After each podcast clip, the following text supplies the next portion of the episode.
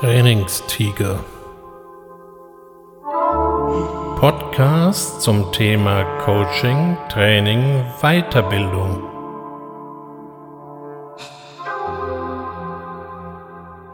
Herzlich willkommen zum Trainingstiger.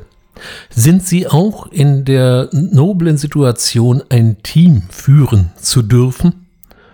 Und finden Sie das angenehm? Naja, wahrscheinlich hängt es von den jeweiligen Umständen ab. Mal ist so eine Teamführung oder eben ein Teamarbeit eine feine Sache, dann nutzt man quasi die Intelligenz des Schwarms, das heißt, jeder weiß was und alles zusammen bringen ein Projekt nach vorne. Aber manchmal ist es eben auch so, dass das Team sich eher uneins ist. Und jeder rennt in irgendeine andere Ecke, jeder hat eine andere Meinung. Und Sie als Teamleader haben die undankbare Aufgabe, jetzt diesen Sauhaufen zusammenzubringen. Da kann es dann schon mal vorkommen, dass man im Geiste gern das ein oder andere Teammitglied wilden Tieren zum Fraß vorwerfen möchte, aber wo ist ein Säbelzahntiger, wenn man ihn braucht? Die erfolgreiche Führung eines Teams ist immer eine große Kommunikationsaufgabe. Und wenn man Friedemann Schulz von Thun glauben darf, ist nur der ein guter Kommunikator mit einem äußeren Team, der selber mit seinem inneren Team klarkommt. Wenn Sie manchmal mit Ihren eigenen Verhaltensweisen nicht so ganz zufrieden sind oder richtige Entscheidungen treffen müssen, dann horchen Sie doch mal in sich hinein, wer alles da mitspricht. Die einfachste Form des inneren Teams ist schon mal das Abwägen von Vor- und Nachteilen, von Pro und Con oder wenn Sie es gern etwas bildlicher haben möchten, von Engelchen und Teufelchen. Aber es geht auch noch ein bisschen komplexer. Und da kann es schon mal sein, dass man eine ganze Reihe von inneren Stimmen wahrnimmt. Sie mögen vielleicht jetzt an dieser Stelle einwenden, also guter Mann, wenn ich Stimmen höre, dann brauche ich einen Psychiater und äh, komme auch dann mit meinen eigenen Verhaltensweisen so nicht mehr weiter. Die Stimmen, die ich hier meine, die sind jetzt hier rein metaphorisch gemeint. Sie sind ein Abbild ihrer verschiedenen Rollen, die sie so spielen, Erfahrungen, Ängste und natürlich auch Werten. Die Idee, das innere Team konstruktiv zu nutzen, ist eine Methodik, die vor allem im Business Coaching eine größere Rolle spielt. Das Schöne am inneren Team ist, dass man es auch alleine für sich am heimischen Schreibtisch üben kann. Erste Voraussetzung ist natürlich, dass Sie irgendetwas an sich persönlich ändern wollen oder dass Sie sich für etwas entscheiden müssen. Allgemeiner ausgedrückt, Sie brauchen also einen Änderungsbedarf. Irgendetwas passt nicht mehr, irgendetwas soll anders werden. Wenn Sie das schon mal klar artikulieren können, dann haben Sie schon mal einen ersten wichtigen Schritt unternommen. Der zweite ist allerdings ungleich schwerer. Es reicht nicht nur zu wissen, dass man etwas ändern möchte, es ist auch wichtig, dass Sie wissen, wie es am Schluss aussehen soll. Das heißt, wie ist denn Ihr Ziel beschaffen? Wo wollen Sie hin? An dieser Stelle fällt mir immer der alte Seneca-Satz ein, der da gesagt haben soll, wer den Hafen nicht kennt, für den ist kein Wind der richtige.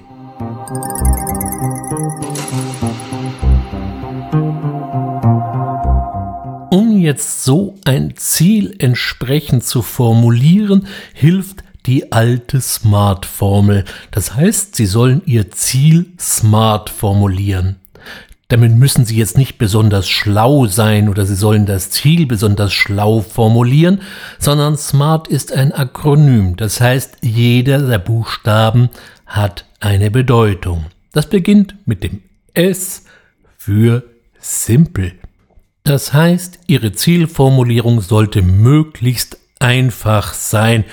Wenn Sie eine Zielformulierung haben, die eine halbe DIN A4-Seite umfasst, klein geschrieben, dann sollten Sie da nochmal drüber gehen.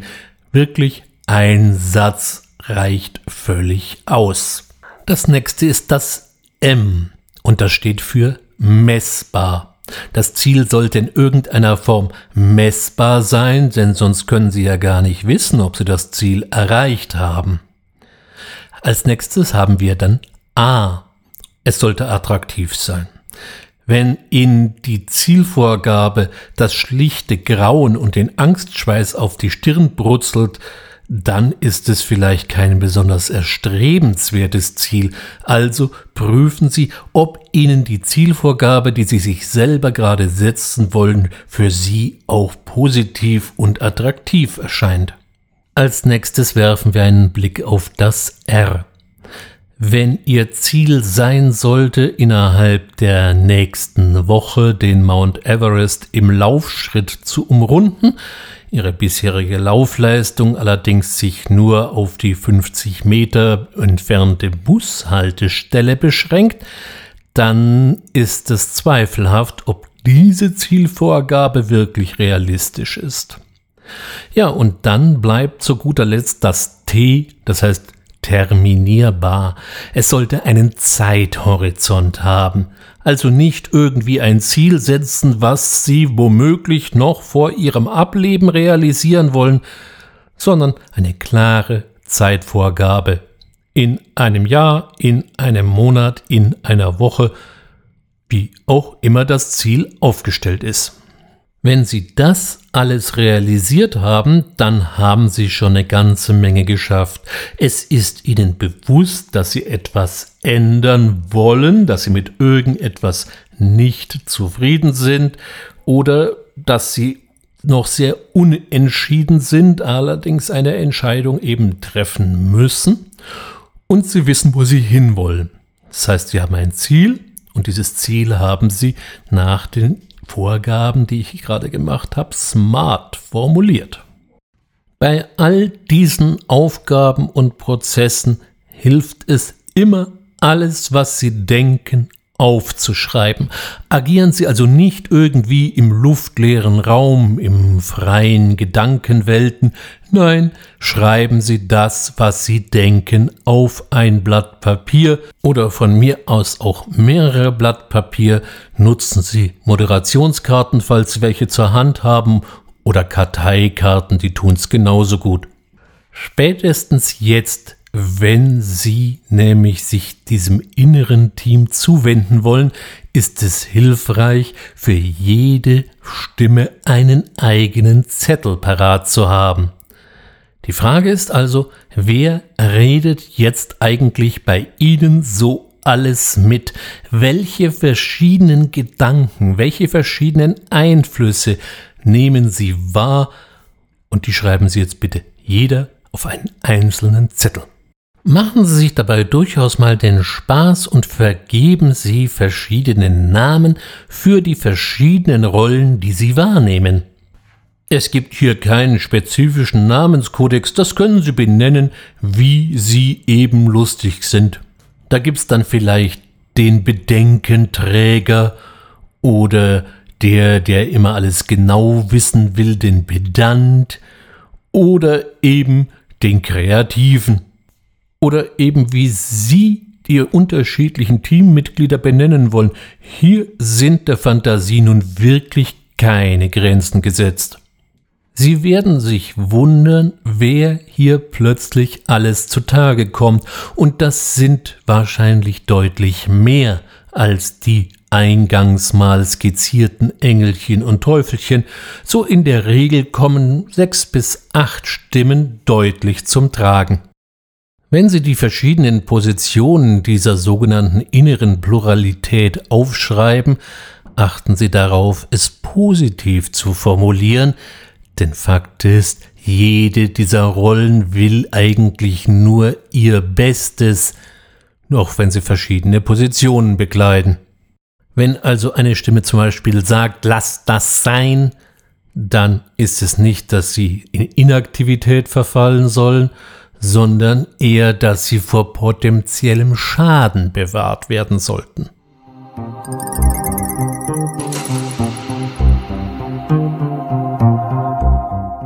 Nehmen Sie sich für diese Aufgabe durchaus ein wenig Zeit, denn nicht auf Anhieb werden alle Stimmen und alle Rollen gleich auf Anhieb in Erscheinung treten. Und wenn Sie dann sicher sind, dass Sie alle gefunden haben, dann machen Sie sich die Freude und gewichten Sie mal die unterschiedlichen Thesen. Vielleicht gibt es sogar schon eine innere Mehrheit, die bisher nur vor einem einsamen Krakeler immer übertönt wird. Auf wen wollen Sie hören und wer soll doch einfach mal die Klappe halten oder, um es positiver zu formulieren, wer sollte sich einfach mal in Urlaub verabschieden? Bedenken Sie, Sie sind immer noch der Chef im Ring, auch wenn da mehrere scheinbar mitsprechen, was gilt und was nicht gilt, was gemacht werden soll und was nicht gemacht werden soll, das entscheiden Sie und nicht einfach nur der Chor ihrer unterschiedlichen Einflüsse. Das mag jetzt zunächst alles relativ abstrakt sich anhören, wo man sich so sagt, na, was redet der denn da? Ich rate Ihnen einfach mal, es auszuprobieren. Sie werden erstaunt sein, was zutage kommt. Und wenn Sie das nicht alleine machen wollen, dann suchen Sie sich doch einfach einen entsprechenden Coach. Da macht die Sache noch ein bisschen mehr Spaß, weil man es eben nicht alleine machen muss. Außerdem hat der Coach die Rolle, Sie bei der Stange zu halten, was die Zielformulierung angeht, die oft gar nicht so einfach ist, wie es auf Anhieb den Anschein hat, und auch später, wenn es darum geht, die unterschiedlichen Positionen herauszuarbeiten und sichtbar zu machen, hat's natürlich was für sich, wenn noch jemand da ist, der einen dabei unterstützen kann. Wenn Sie jetzt aber niemanden an der Hand haben oder wissen oder niemanden in der Richtung auch vertrauen, versuchen Sie es mal für sich selber. Das Schöne ist, Sie können dabei erstmal sehr viel über sich selber lernen, Vorausgesetzt natürlich, Sie lassen diese Gedanken zu. Seien Sie offen zu sich. Lassen Sie also auch die scheinbar absurden Stimmen zu Wort kommen. Sie können sie später immer noch in Urlaub schicken oder verdammen oder was auch immer Sie mit vorhaben, damit Sie die nicht mehr zu Wort kommen lassen.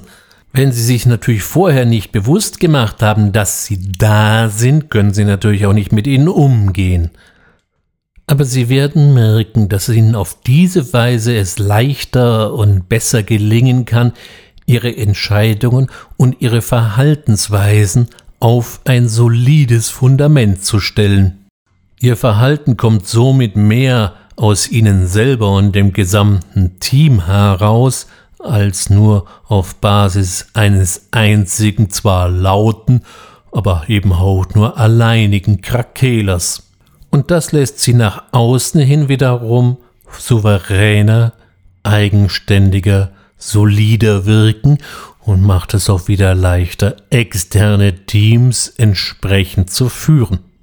Und genauso wie es für das innere Team gilt, gilt es natürlich auch für das externe Team. Wissen alle, wo sie hinwollen? Ist das Ziel der Teamarbeit eigentlich klar definiert? Ist allen Beteiligten das Ziel wirklich klar? Wenn nicht, dann wissen Sie ja jetzt, wie Sie ein Ziel smart formulieren können. Ich werde manchmal zu Besprechungen und Meetings hinzugebeten, ob ich da noch irgendwie vernünftigen Input zu leisten kann.